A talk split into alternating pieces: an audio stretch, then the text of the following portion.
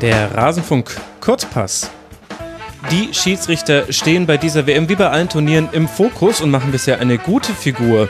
Oder? Das wollen wir jetzt besprechen mit Alex Feuerherd vom Schiedsrichter-Podcast Colinas Erben. Alex, sei mir sehr herzlich gegrüßt. Hi. Aber ebenso. Vielen Dank für die Einladung.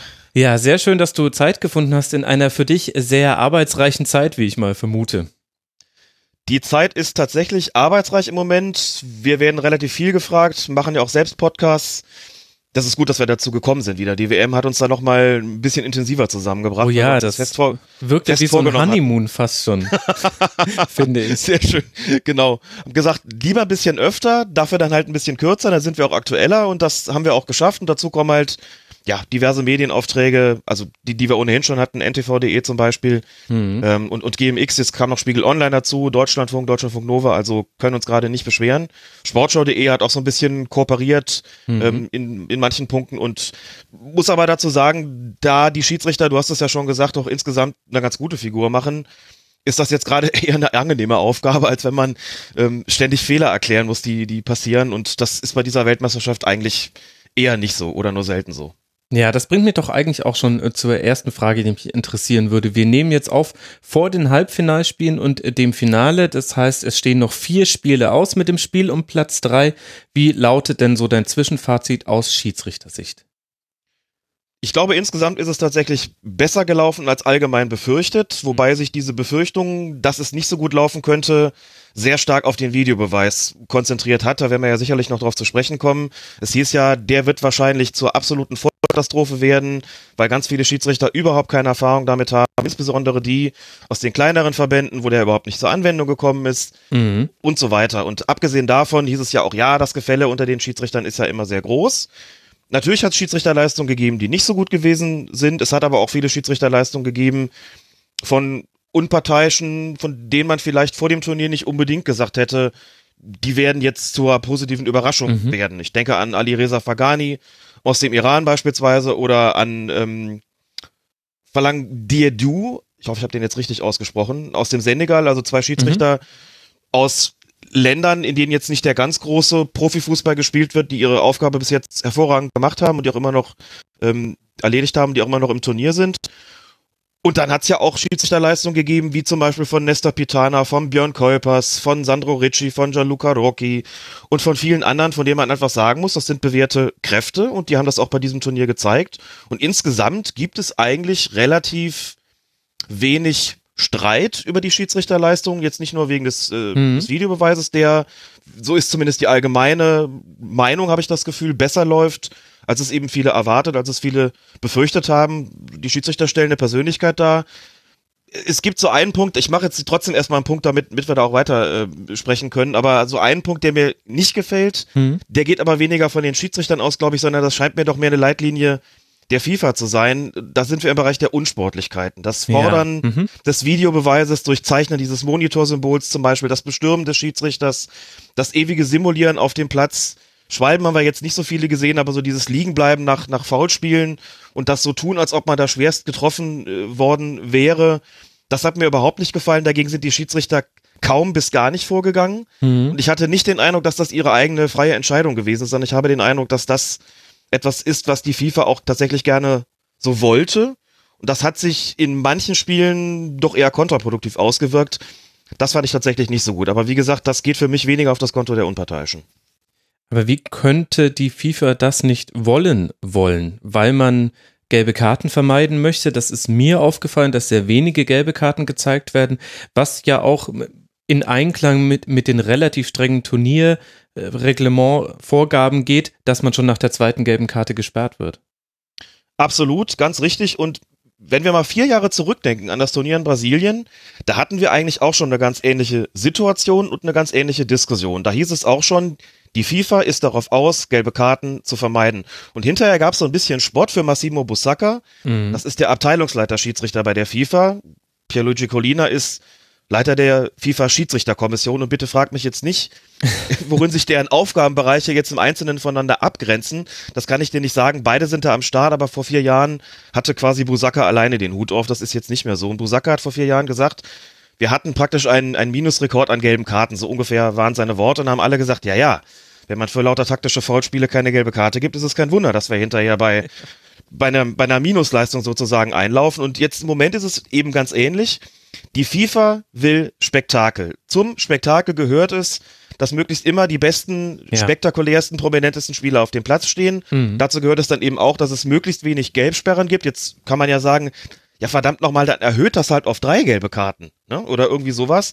Aber sie will eben, dass da möglichst wenig Gelb gezeigt wird für Dinge, die sie vergleichsweise für Lappalien hält. Ich formuliere das mal ganz vorsichtig. Wenn du jetzt mal überlegst, Neymar hat ja eine gelbe Karte gesehen gegen Costa Rica von Björn Kuipers wegen Ballwegschlagens.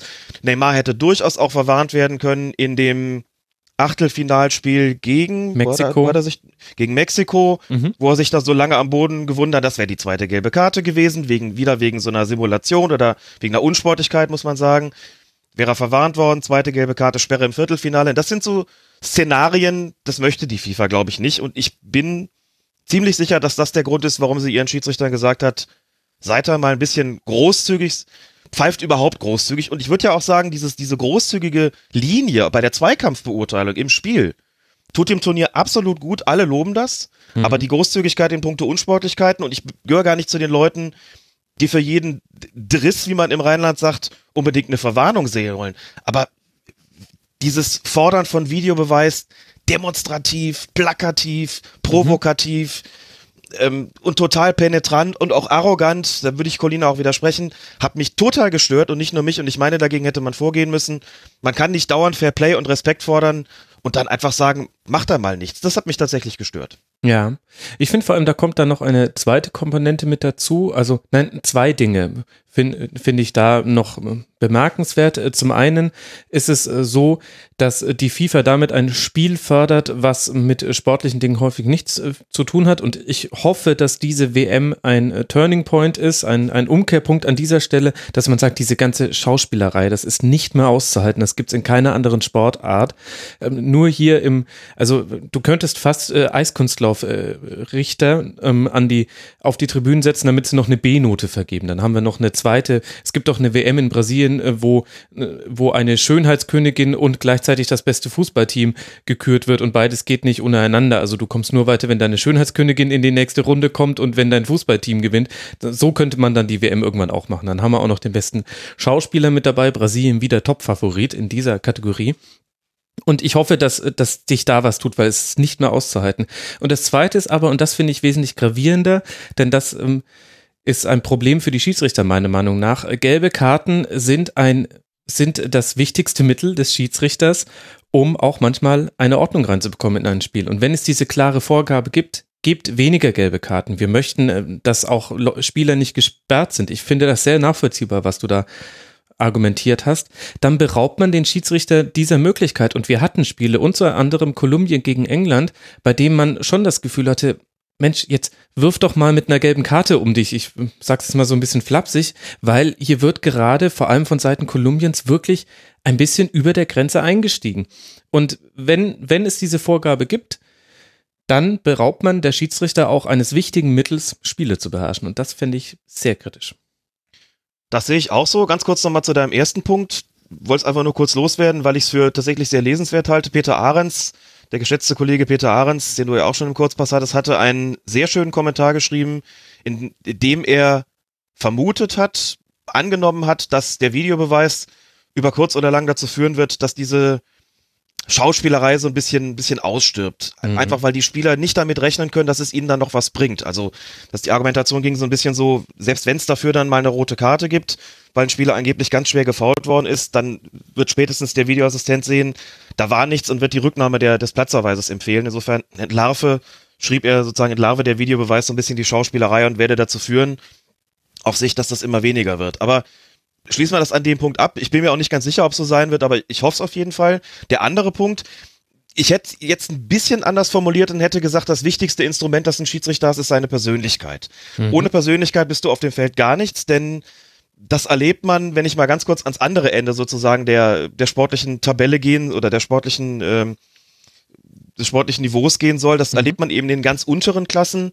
Die Schiedsrichter, die sich nicht richtig gut durchsetzen können, versuchen dann ihre Autorität auf dem Platz dadurch durchzudrücken, dass sie mit Karten um sich werfen, die natürlich dann überhaupt keine keine Wirkung mehr entfalten, denn wenn da eine Flut kommt, wenn da jedem Spiel sieben, acht, zehn gelbe Karten fliegen, dann lachen die Spieler irgendwann darüber, weil es ihnen vollkommen wurscht ist. Gut, dann irgendwann kommt die erste gelb-rote und die erste rote, sicher, aber in dem Moment ist das Spiel schon eskaliert. Aber grundsätzlich hast du natürlich insofern äh, absolut recht, dass es ein, ein sehr wichtiges Instrumentarium ist, überhaupt die Disziplinarkontrolle, wie man sie äh, spieloffiziell nennt oder Schiedsrichteroffiziell nennt, die Disziplinarkontrolle, zu der eben diese Ermahnung und dann eben als gesteigerte Version davon auch die Verwarnung gehört, die sichtbare gelbe Karte.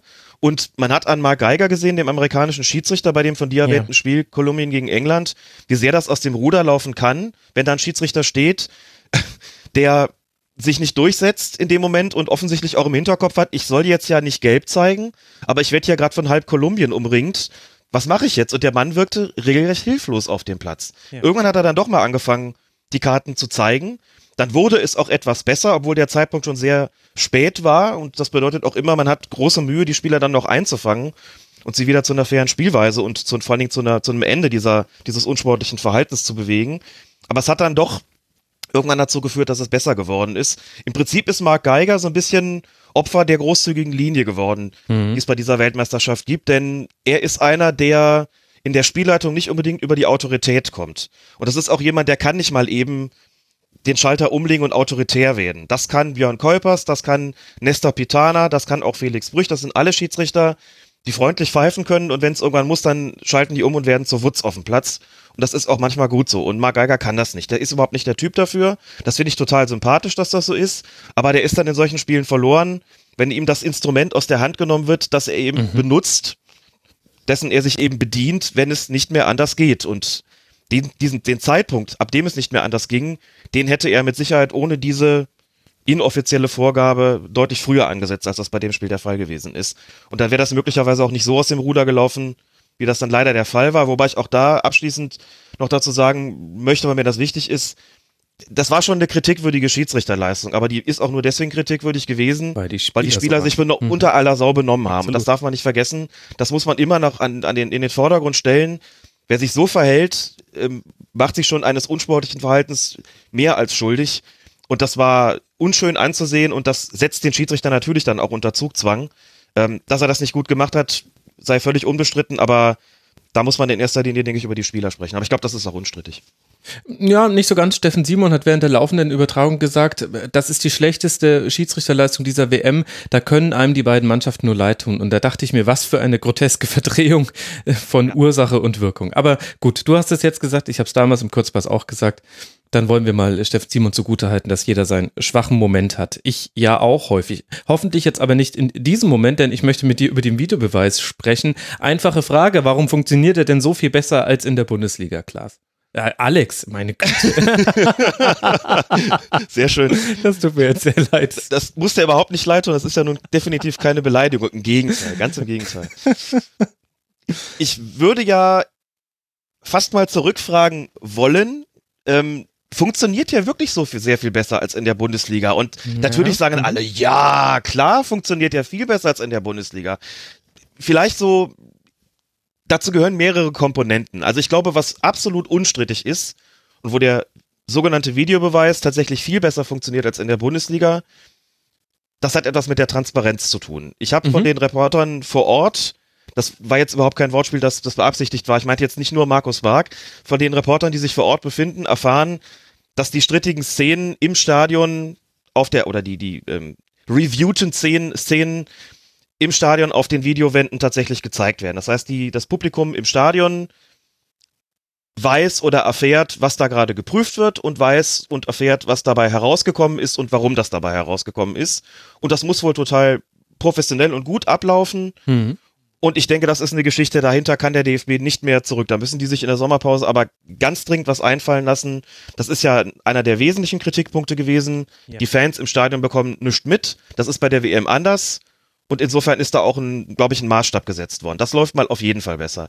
Die Fernsehzuschauer haben sicherlich das, das große Plus in der Situation, dass sie, ich habe das Gefühl, nicht immer, aber doch meistens die Bilder zu sehen bekommen ähm, bei einem Review, die der Schiedsrichter auch zu sehen bekommt. Mhm. Und vor allem während das Review schon läuft. In der Bundesliga war es ja immer so, Genau. man hat keine Zeitlupe gesehen, bis die Entscheidung gefällt wurde und dann hat sich diese Zeitlupe noch reingequetscht ins wieder laufende Spiel. Also völlig irre eigentlich. Genau. Und das ist da anders. Da sieht man tatsächlich, ach guck mal, jetzt lassen sie zurücklaufen, jetzt vor, das kriegt der gerade zu sehen.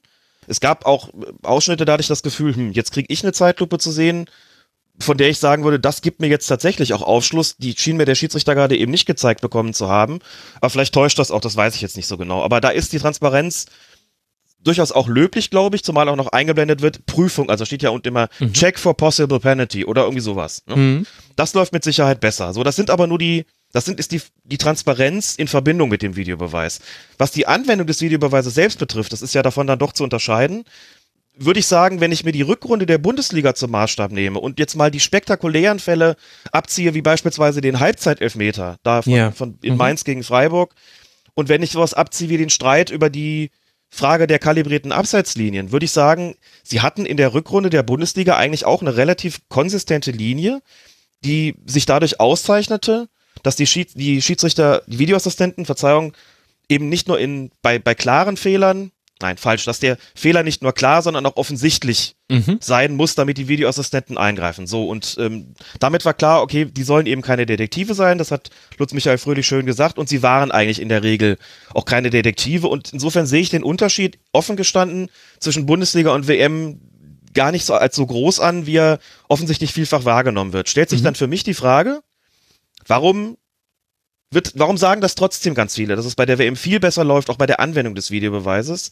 Ich würde sagen, also abgesehen davon, dass es wirklich gut läuft bei der WM, dass ich eine, eine klare Linie sehe, ich sehe nur nicht den riesengroßen Unterschied, sondern glaube, dass das viel damit zu tun hat, dass man die meisten Spiele der We- Fußball-Weltmeisterschaft doch mit einer größeren Distanz sieht als Bundesligaspiele. Mhm. Und dass da auch Fälle dabei waren, bei denen, also sowohl Situationen, in denen der Videobeweis, also qua Review angewendet worden ist, als auch Situationen, in denen man darüber diskutieren konnte, hätte der Videoassistent hier nicht eigentlich ein Review empfehlen müssen. Also in beiden Situationen waren Fälle dabei, über die man streiten konnte und wo ich glaube, dass es einfach ein Unterschied ist, ob da Argentinien gegen Island spielt oder ob Bayern München gegen Borussia Dortmund spielt und die Beteiligten dann vielleicht eben Gonzalo Castro, äh, gut, nächste Saison wahrscheinlich dann nicht mehr, und, und, aber du weißt, was ich meine, und Franck Ja. Ribéry heißen beispielsweise, oder ob das zwei Spieler sind, wie Leute sagen, da kennen wir vielleicht noch nicht mal die Namen. Und durch diese Distanz kommt es vielleicht, dass man drauf guckt und sagt, ja, das war jetzt vielleicht kein ganz so klarer Fehler, das kann man irgendwo noch rechtfertigen, dass er da keinen Strafstoß gegeben hat. Ja, da gehe ich mit. Wir wollen ja auch nicht, dass das inflationär wird. Die Schiedsrichter sollen das ja doch überwiegend auf dem Platz entscheiden. Bin ich einverstanden mit.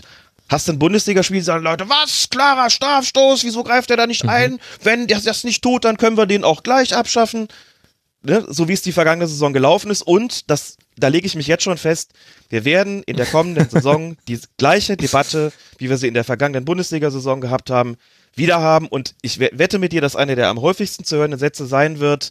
bei Warum der läuft's WM, nicht wie bei der WM, ja. Warum läuft das nicht wie bei der Weltmeisterschaft? Und dann werde ich hundertmal schreiben, das hat auch was zu tun Mit euch. mit der emotionalen, mit euch, mit der emotionalen Involviertheit. Solche Fälle sind bei der Weltmeisterschaft auch so. Und jetzt ne, kannst du ankreuzen, Mhm. nicht mit einem Review, ja, haben nicht ins Review geführt oder haben unberechtigterweise zum Review geführt. Also du weißt, worauf ich hinaus will. Ich glaube, dass das eine Rolle spielt, Mhm. wie nah man dran ist. Und dass man einfach, wenn man es Ja. mit Distanz betrachtet, auch sagen kann, hey, die machen das doch eigentlich ganz ordentlich.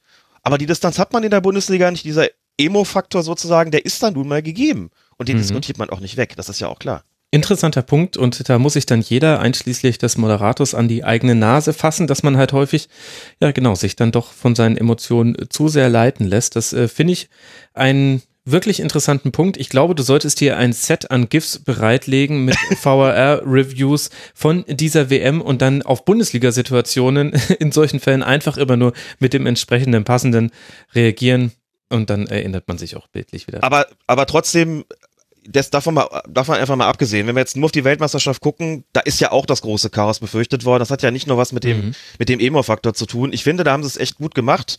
Sie haben eine weitgehend klare Linie gehabt. Es hat sicher Fälle gegeben, kann ich auch aufzählen. Da muss man sagen, da ist dann eingegriffen worden. Da hab ich auch gedacht, boah, also echt dafür, also so ein Beispiel Iran gegen Portugal in der Vorrunde, Mhm. der, der Elfmeter Genau. für den Handelfmeter für den Iran, das ist niemals ein Handelfmeter gewesen. Niemals hätte es überhaupt zu einem Review kommen, kommen dürfen. Es hat Reviews gegeben, an deren Ende dann die richtige Entscheidung stand, die es aber auch nicht unbedingt hätte geben müssen.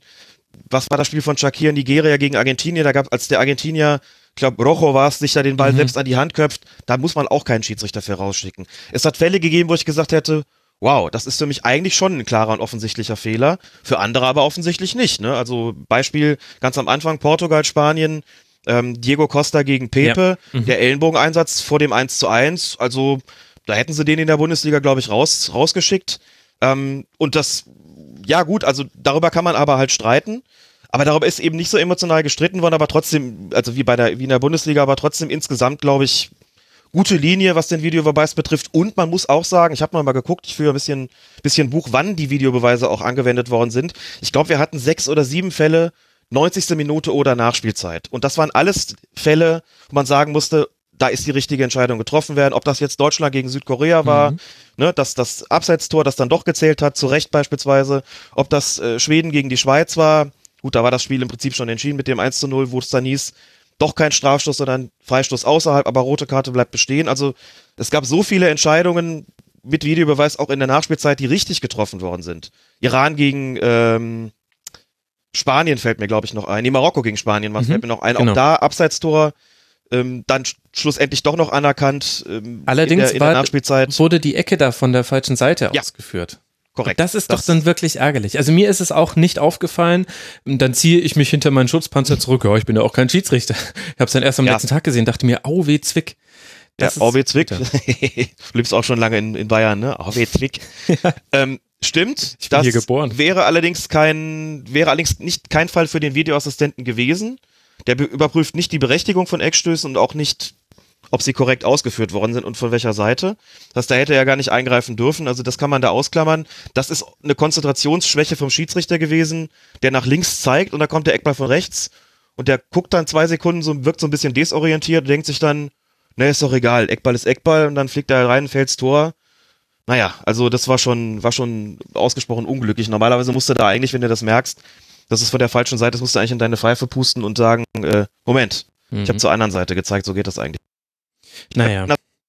Tatsachenentscheidung, so ist das halt. Aber wollen wir uns nicht an dem Detail aufhängen? Du bist nämlich in das andere Detail äh, schon, hast du dich schon rein argumentiert, über das ich mit dir sehr gerne noch sprechen will, nämlich die Handspielregel. Das ist für mich eine der am schwierigsten auszuführenden Regeln des Fußballs, weil äh, eigentlich das Kriterium ist, gibt es eine absichtsvolle, ähm, ein absichtsvolles Handspiel oder nicht. Und da gibt es verschiedene Kriterien, anhand äh, derer diese Absicht dann abgeklopft werden kann. Und dann kommt man zu so 60, 40 Entscheidungen, würde ich sagen, dass man sagt, ja gut, unter Heranziehen dieser fünf Kriterien würde ich sagen, äh, vielleicht dann doch eher absichtsvoll.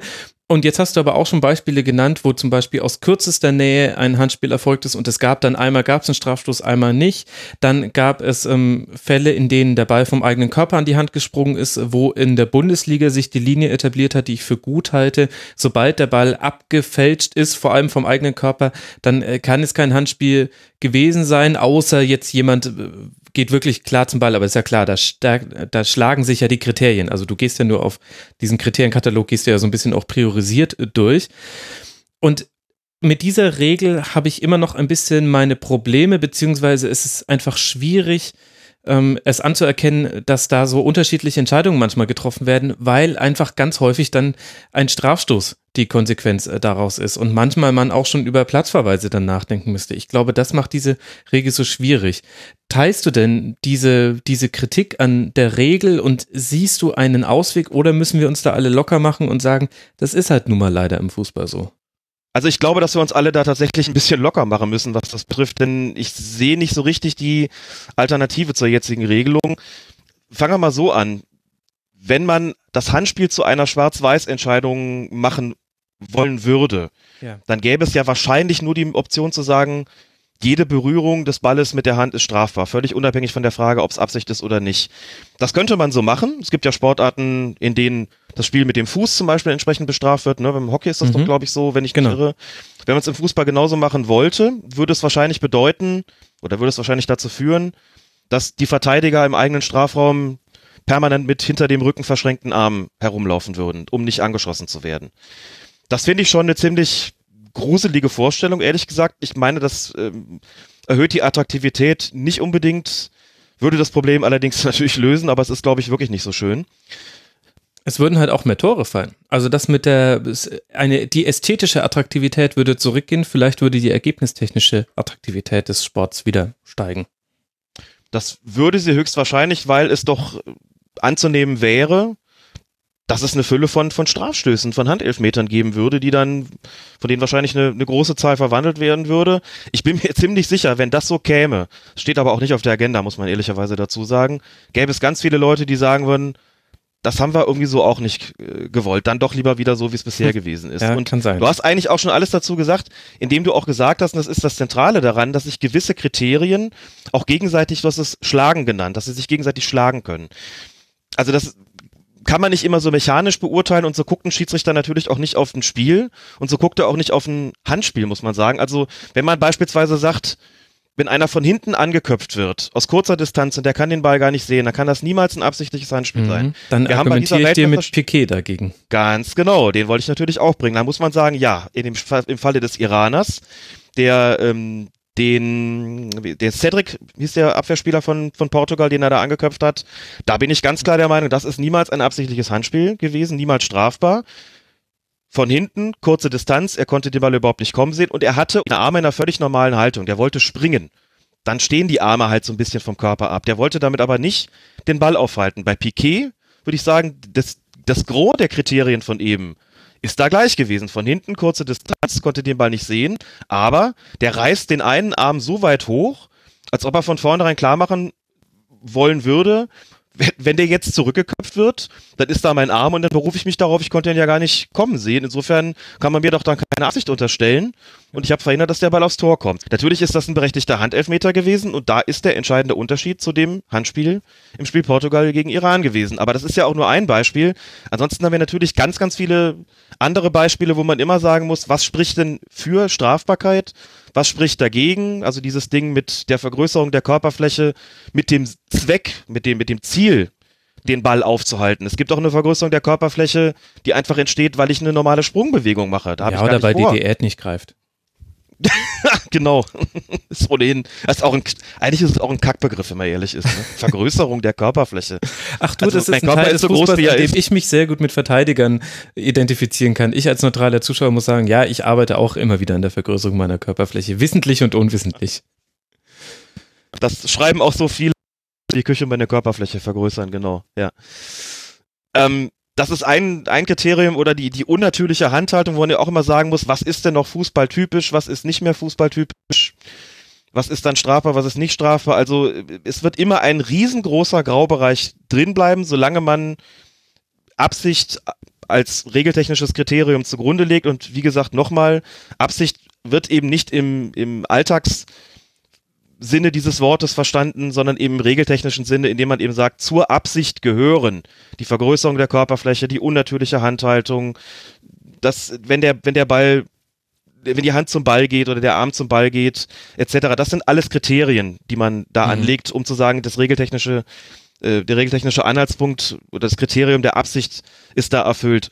Ich weiß, wie unbefriedigend das ist. Ich weiß, dass man da wahrscheinlich nie zu einer völlig einheitlichen Regelauslegung kommen wird. Auch nicht mit dem Videobeweis, denn der zeigt erstmal auch nur, dass es da ein Handspiel gegeben hat. Der zeigt aber nicht zwingend, ob das jetzt eindeutig strafbar gewesen ist oder nicht, sondern das ist dann immer noch eine Frage der Interpretation durch den Schiedsrichter beziehungsweise durch den entsprechenden Videoassistenten. Da hilft also auch der Videobeweis nur in sehr begrenztem Maße weiter, wie bei, bei dieser Weltmeisterschaft auch gesehen haben. Nur ein Beispiel. Ägypten gegen Saudi-Arabien. Schiedsrichter Wilmar Roldan pfeift einen Handelfmeter für Saudi-Arabien kurz vor der Pause. Mhm. Da hatte sich der, der Ägypter weggedreht aus der, aus der Schussbahn, den Ball nahen Arm an den Körper gezogen, das Gesicht abgewandt, mit kurzum alles getan, um anzuzeigen, ich will diesen Ball auf keinen Fall jetzt mit der Hand spielen. Was ist passiert? Der Ball ist an den Ball fernen Arm gesprungen, den er ausgestreckt hatte, weil er irgendwie das Gleichgewicht halten musste. Schiedsrichter Roldan pfeift trotzdem Strafstoß. Das Handspiel war klar, aber strafbar niemals. Es kommt zu einem Kontakt mit dem Videoassistenten, der ihm offensichtlich gesagt hat, schaust dir bitte nochmal an, hier ist es klar falsch gewesen, dass du hier den Strafstoß gegeben hast, weil ich die Absicht nicht erkenne, aber auch da natürlich ist es eine Frage der Interpretation und hier ist ein Strafstoß gegeben worden, beziehungsweise er hat einen Strafstoß Bestand behalten, bei dem man gut argumentieren könnte, das darf eigentlich nicht sein, dass es trotz mhm. Videoassistent äh, bestehen bleibt, wobei man natürlich auch sagen muss, klar, in letzter Konsequenz ist und bleibt es eben die Entscheidung, die Sache des Schiedsrichters, zu bestimmen, wie es weitergeht. Und er darf da auch seinem Videoassistenten widersprechen. Und das hat Wilmar Roll dann in dem besagten Spiel Ägypten, Saudi-Arabien auch noch ein weiteres Mal getan. Und ähm, das war insgesamt noch alles so desaströs, dass er dann eben nicht mehr gepfiffen hat. Und bei diesem Turnier sicherlich auch nicht nochmal pfeifen wird. Aber das ist eben, wie gesagt, nicht, wird niemals so einheitlich zu lösen sein. Bloß glaube ich eben, dass es keine wirklich bessere Alternative gibt es gibt eine, gäbe eine funktionsfähige Alternative, eben jedes Handspiel zu pfeifen. Ich bin mir aber sicher, dass wir da binnen kürzester Zeit eine Riesendiskussion hätten, bei der die Leute sagen würden, hm, vielleicht war es vorher doch nicht schlechter.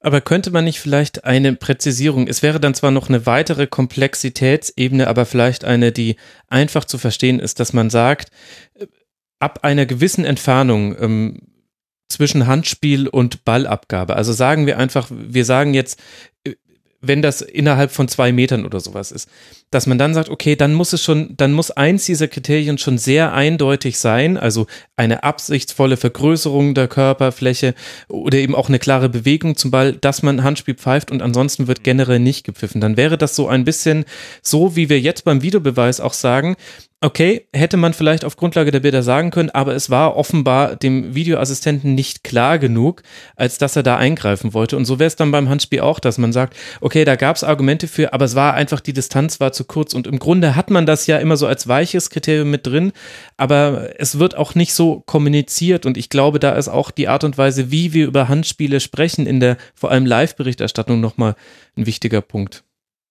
Glaube ich auch, dass du vollkommen recht. Das Kriterium, der Distanz steht ja auch ausdrücklich in den Regeln drin. Das soll herangezogen werden bei der Beurteilung der Frage, ob, oder bei der Antwort auf die Frage, ob ein Handspiel nun strafbar war oder nicht. Geht's eigentlich auch um die Distanz. Als ich noch aktiv auch in den höheren Amateurklassen gepfiffen habe, war eigentlich so die Faustregel je kürzer. Also ist jetzt nicht von zwei Metern gesprochen worden, aber das war schon, die Faustregel waren schon so die zwei Meter.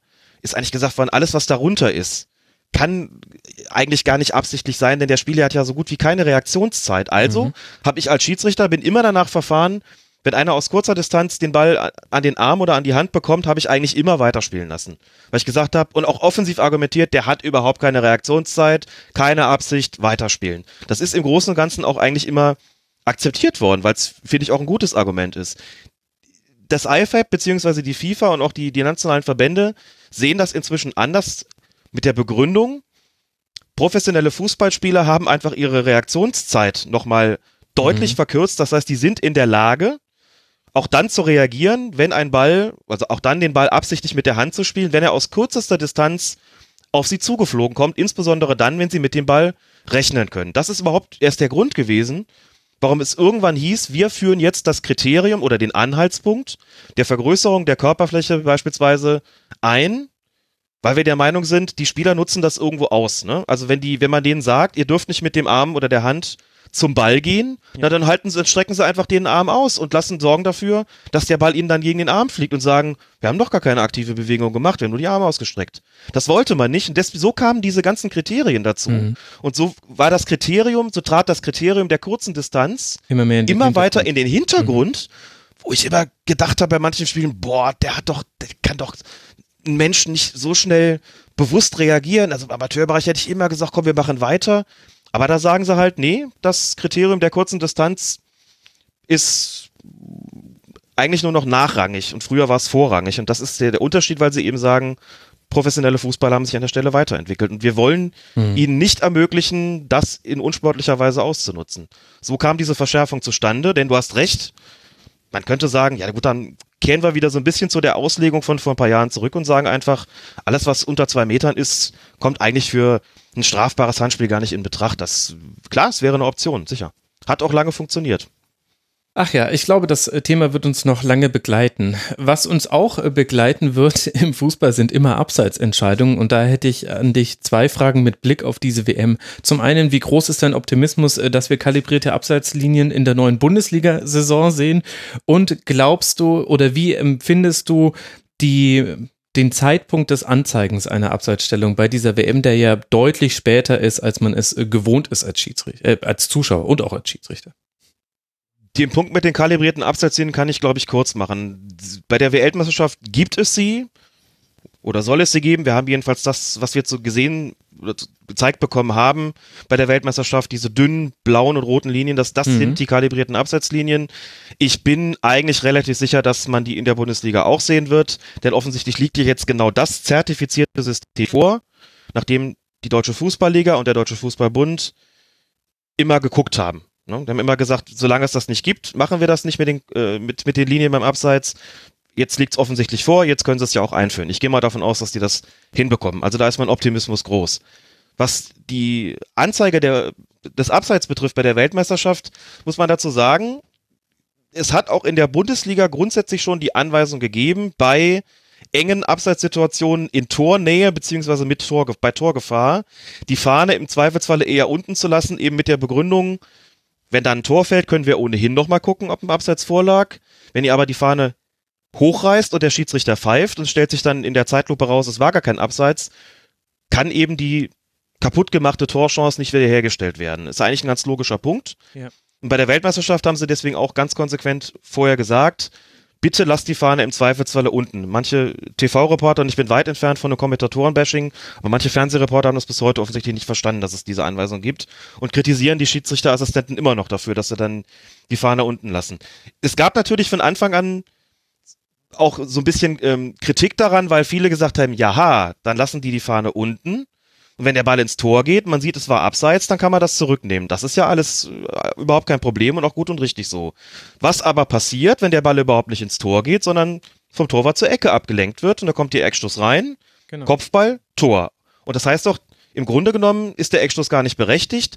Der Videoassistent darf da nicht eingreifen, weil er eben die Berechtigung von Eckstößen, Abstößen, Freistößen nicht überprüft und Einwürfen übrigens auch nicht. Also besteht keine Möglichkeit einzuschreiten, haben wir doch eine Gerechtigkeitslücke da muss man ja sagen, das ist ja auch gar nicht falsch. Und dann ist eben was zu beobachten gewesen, das ist tatsächlich neu. Das haben wir der Bundesliga so nicht gesehen.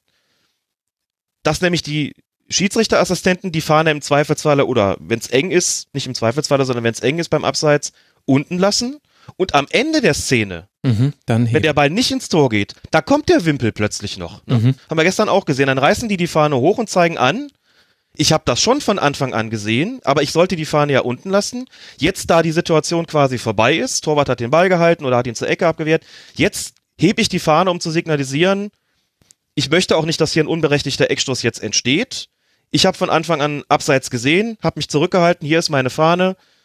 Ich habe äh, ein aktives Abseits entdeckt, das wird jetzt bitte noch geahndet. Und ich finde, dass diese dass dieses Vorgehen eigentlich die Ideallösung ist, weil es ja. einfach auch bedeutet, es kommt dann im Normalfall nicht zu diesen unberechtigten Eckstößen. Kann natürlich trotzdem dazu kommen, aber dann ist es vielleicht auch einfach nicht so gewesen, dass der Assistent die Fahne absichtlich unten gelassen hat, weil er, ähm, weil es knapp war, sondern dass er selbst gar keinen Abseits wahrgenommen mhm. hat natürlich. Ne? Sondern sagt ja, ähm, für mich war da auch nichts, dann das ist dann halt im normalen Rahmen, solche Fehler passieren, mit denen muss man dann tatsächlich leben. Aber so finde ich es eigentlich gut, denn so muss ich auch keinen Spieler umstellen. Die wissen irgendwie, ah, die Fahne ist unten, dann spielen wir erstmal weiter. Und jetzt ist sie oben, dann sagt vielleicht der Fernsehreporter, mit totaler Verspätung und das können wir nicht verstehen. Ja, da gewöhnen wir uns aber alle dran. Also das, da gewöhnen wir uns aber alle noch dran. Aber weißt du, was ich schwieriger finde, beziehungsweise wo ich einfach jetzt hoffe, dass sich schneller eine Linie auch bei den ähm, Schiedsrichterassistenten an den äh, Seitenlinien etabliert ist, auch wenn ein klares Abseits vorliegt, aber noch kein Ballkontakt äh, vorliegt, warten die Schiedsrichterassistenten, bis jemand den Ball berührt, weil man erst dann sagen kann, okay, hätte auch der deutlich im Abseits stehende Spieler wirklich den Ball berührt oder kommt vielleicht wie durch ein Wunder noch ein Mitspieler, der nicht im Abseits stand, aus dem Hintergrund nochmal angelaufen. Und das ist eigentlich ja eine gute Auslegung der Regel. Wir haben das auch schon mal in relativ abstruser Art und Weise bei einem Confed Cup gesehen. Das ist allerdings schon eine ganze Weile her und da haben sie es auch, war das nicht sogar der in Deutschland? Na. 2005 in Deutschland. Genau. genau. Da haben sie es aber auch übertrieben. Also da, da gab es dann Laufduelle um den Ball, bei dem eigentlich jeder im Stadion, inklusive der Spieler, wusste, die rennen jetzt quasi nur noch zur Schau, weil in der Sekunde, in der der Stürmer den Ball noch berührt, äh, hebt sich dann die Fahne. Das hat man dann wieder zurückgenommen. Ich finde aber auch, dass es bei dieser WM vereinzelte Szenen gab, wo es wo es einfach unnötig war, da dann zu warten. Und was dann auch zu so einem gewissen Murren und einer Enttäuschung im Stadion führt, weil du eben häufig eine Situation hast, ein Spieler ist dann doch relativ äh, nah am Tor, oft im 1 gegen 1 gegen den Torhüter. Und man hat einfach sich daran gewöhnt, dass man in dem Moment, in dem der Pass gespielt wird, guckt, zeigt der Abseits an, zeigt er nicht Abseits an.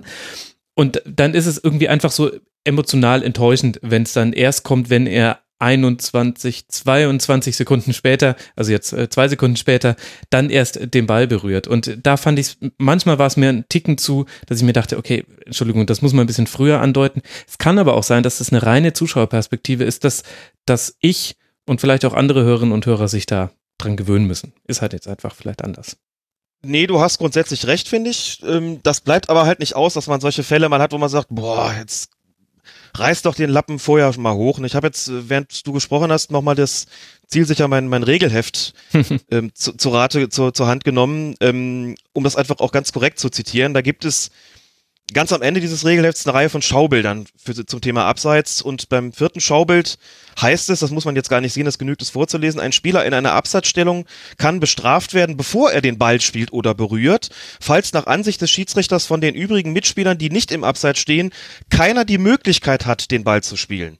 Das ist ja exakt das, was du gesagt hast. Naja, wenn wie durch ein Wunder dann auch plötzlich jemand auftaucht und den Ball übernimmt, ähm, dann wäre es ja falsch gewesen, die Fahne zu heben wegen Abseits. Denn dann käme ja einer an den Ball, der eben nicht im Abseits gestanden hätte.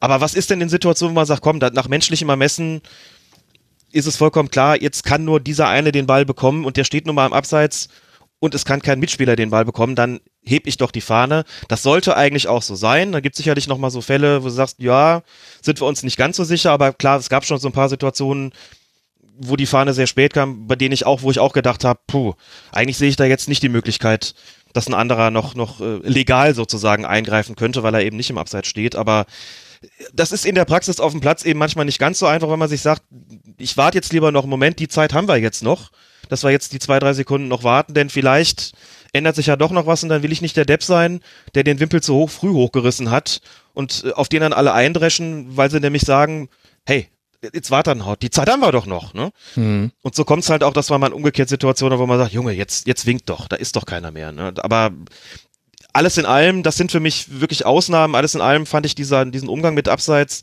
wie es jetzt bei der WM wirklich vorbildlich, wie gesagt, aus der Bundesliga, da hat es in der Rückrunde auch schon besser funktioniert. Sicher nicht optimal, aber das ist auch ein, ein Lernprozess natürlich, ähm, mhm. den alle durchmachen müssen. Muss immer noch eins dazu sagen. Ähm, das kann ich selbst als Amateurschiedsrichter beurteilen, der auch jahrelang äh, immerhin auch bis zur Regionalliga an der Linie gestanden hat.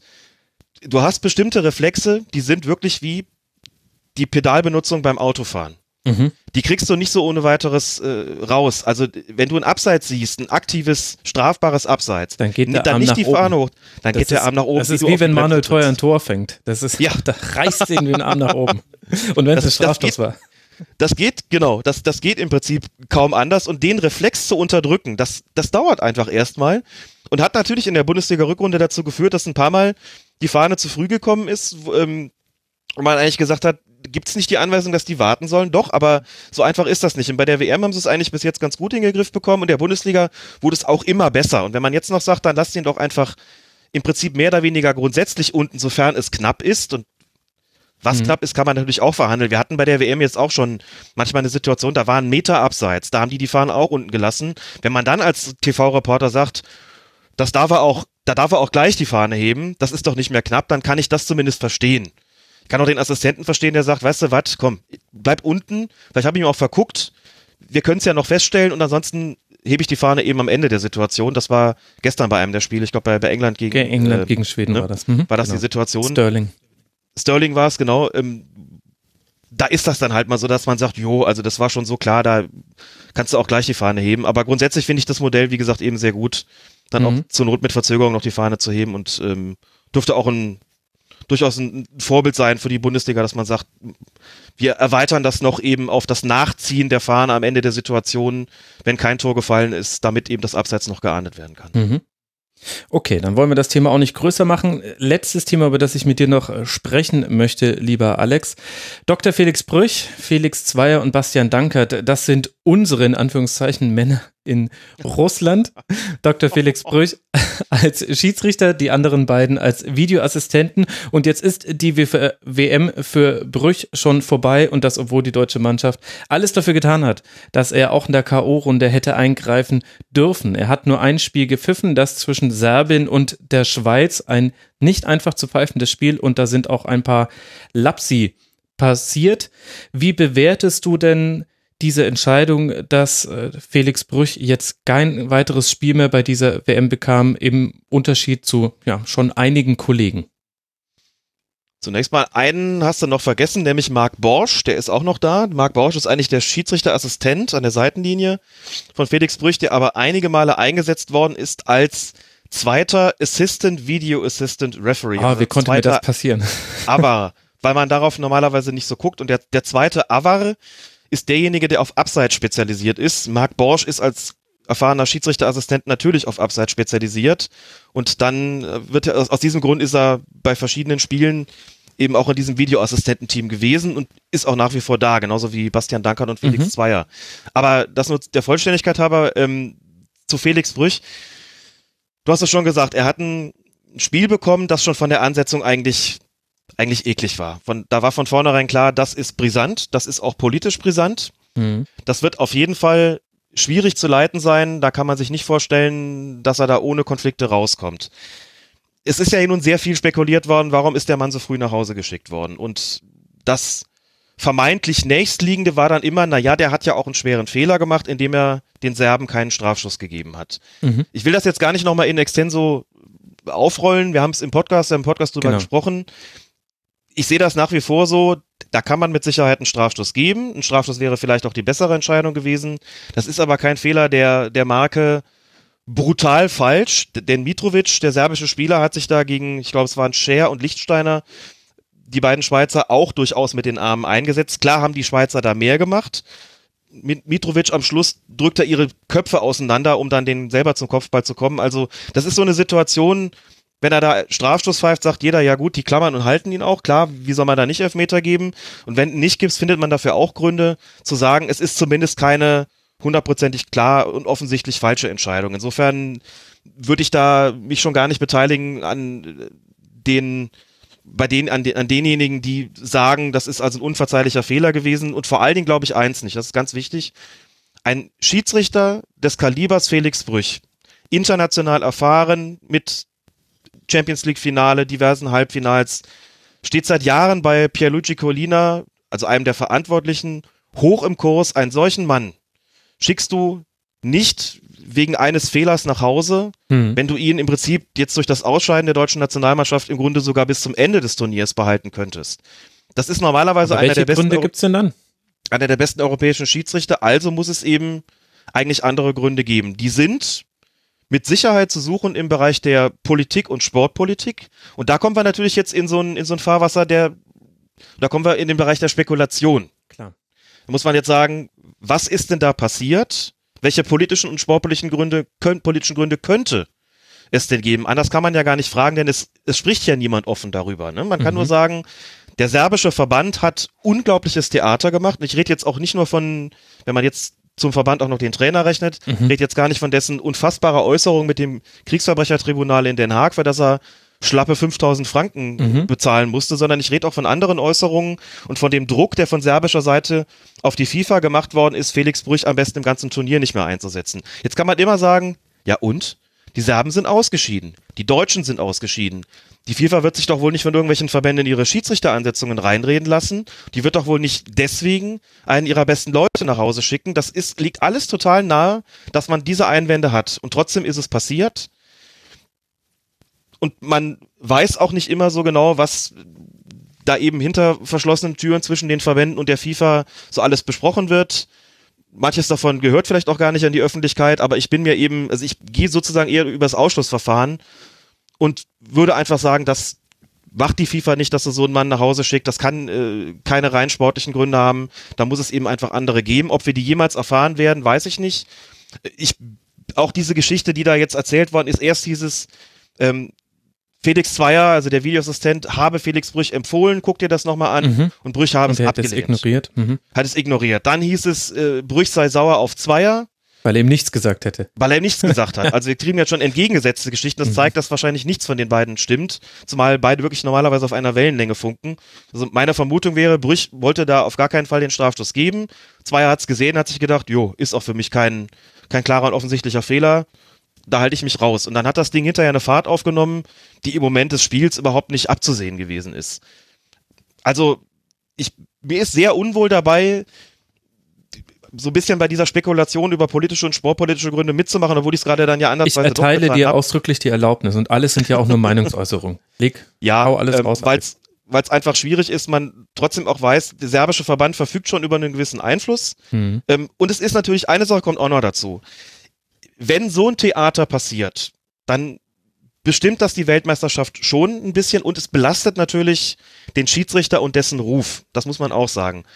Unver letztlich unverschuldet. Letztlich unverschuldet. Das heißt, du gehst im Grunde genommen schon mit einer, mit einem gewissen Malus in so ein Spiel. Dann sagen die Leute, da kommt der Brüch, das ist der, über den sich die Serben so bitterlich beschwert haben und guck, hier haben wir wieder eine Situation, wo er wieder einen angeblich klaren Strafstoß nicht pfeift. Mhm, damit hielte die FIFA auch das Thema selbst am Leben, weil beim nächsten Einsatz von ihm würde es nochmal thematisiert werden. Er ist da natürlich belastet in, in jeder mhm. Hinsicht. Ähm, belastet mit Geschichten, für die er im Grunde genommen nichts kann. Muss man ja auch sagen, ja gut, belastet, was, was kann der Mann dafür? Der hat ein schwieriges Spiel gepfiffen, hat in, einem, in einer Situation keinen Elfer gegeben, man sagt, ja, hätte man vielleicht geben sollen, aber nicht unbedingt müssen. Also bitte, was soll das? Aber das ist eben auch so, die FIFA möchte eben nicht, dass über die Schiedsrichter gesprochen wird, vor allen Dingen aus, äh, aus, aus nicht sportlichen Gründen, dass die irgendwie in der Kritik stehen, irgendwie im Gerede sind, möchte möglichst eben unbelastete Schiedsrichter zu den Spielen schicken. Vielleicht ist es einfach auch nur das, dass man eben gesagt hat, den kriegen wir nicht mehr, die Belastung kriegen wir sozusagen nicht mehr weg von Felix Brüch. Ich finde das trotzdem hart und die Reaktionen des DFB sprechen ja auch Bände, die gesagt haben, der Felix Brüch ist seit Jahren wirklich auch ein Profi. Der hätte das irgendwo auch weggesteckt. Äh, unverständlich, dass man ihn nicht mehr eingesetzt hat. Finde ich ehrlich gesagt auch. Ähm, Gerade einer mit dem, mit der Reputation, das hätte man schon irgendwie noch hinbekommen. Also ich bin immer noch gespannt, ob man da ein bisschen mehr erfahren wird. Irgendwann, wenn sich so ein bisschen mhm. die Wogen irgendwie so dann auch, auch geglättet haben. Aber schon auch eine, ähm, ja, erstaunliche Entscheidung der FIFA, um das mal, mal neutral zu formulieren, dass man eben auf so einen Mann verzichtet. Man muss aber auch dazu sagen, sie haben ja bei dieser Weltmeisterschaft, ich glaube, das, das kann man ohne Umschweife so sagen, das große Glück, dass sie wirklich viele gute bis sehr gute Schiedsrichterleistungen gesehen haben, was einfach die Auswahl nicht erschwert. Es ist jetzt auch nicht so, dass man, dass man sagen müsste, das habt ihr jetzt davon, dass ihr den Brüch nach Hause geschickt habt, ihr habt keinen vernünftigen Schiedsrichter, der uns jetzt noch die Halbfinals und die Finals pfeifen kann, weil alle irgendwie ja. irgendwo mal ja. richtig dicken Bock drin hatten, sondern es ist ja das Gegenteil der Fall. Also die, die jetzt noch da sind und die in Frage kommen, bei denen muss man ja sagen, da kann man ja ruhig schlafen. Was das betrifft, ähm, ist es natürlich dann nicht so schlimm gewesen, klar. Also er ist in einer sehr starken Konkurrenz nach Hause geschickt worden, das kann man definitiv festhalten. Alex, ich danke dir, das war wieder mal sehr, sehr aufschlussreich und sehr interessant. Äh, vielen Dank, dass du mal wieder im Rasenfunk mit dabei warst. Ich habe für die Einladung zu danken. Es war mir ein großes Vergnügen. Habe auch immer sehr gerne die Kurzpässe gehört. Ach, muss ich sagen. Ja, natürlich. Bei, bei, ich habe nicht alle geschafft, aber doch die meisten, muss ich sagen. Und es war wie immer ein, ein, ein großes Vergnügen. Es hat mich auch so ein bisschen durch die, durch die Weltmeisterschaft, durch das Turnier ah. geguidet, geguidet. Das war eine, eine schöne tägliche Konstante. So was mag ich sehr gerne. Vielen das, Dank auch dafür. Ja, äh, danke dir für dieses Kompliment. Für mich ist es ein bisschen scary zu wissen, dass manche Leute täglich meine Stimme gehört haben. Das ist irgendwie ein merkwürdiges Gefühl und an der Stelle auch nochmal ganz, ganz herzliche Entschuldigung für den Klaas äh, vorhin, den ich da gebaut habe. Kein Problem. kurz falsch angesprochen habt. Ihr seid für mich einfach wie ein ganz, ganz liebgewonnenes eng befreundetes Ehepaar. In Sehr diesem schön. Sinne, ähm, Alex. Ernie und Bert oder Stettler und Waldorf? Eine Mischung aus beidem. Alterstechnisch. Nee, sage ich jetzt nicht. Alex, jetzt hätte ich es fast schon wieder gesagt. Alex, vielen herzlichen Dank und euch, lieben Hörerinnen und Hörern, vielen herzlichen Dank. Wir hören uns morgen wieder im nächsten WM-Kurzpass. Bis dahin eine gute Zeit euch. Ciao.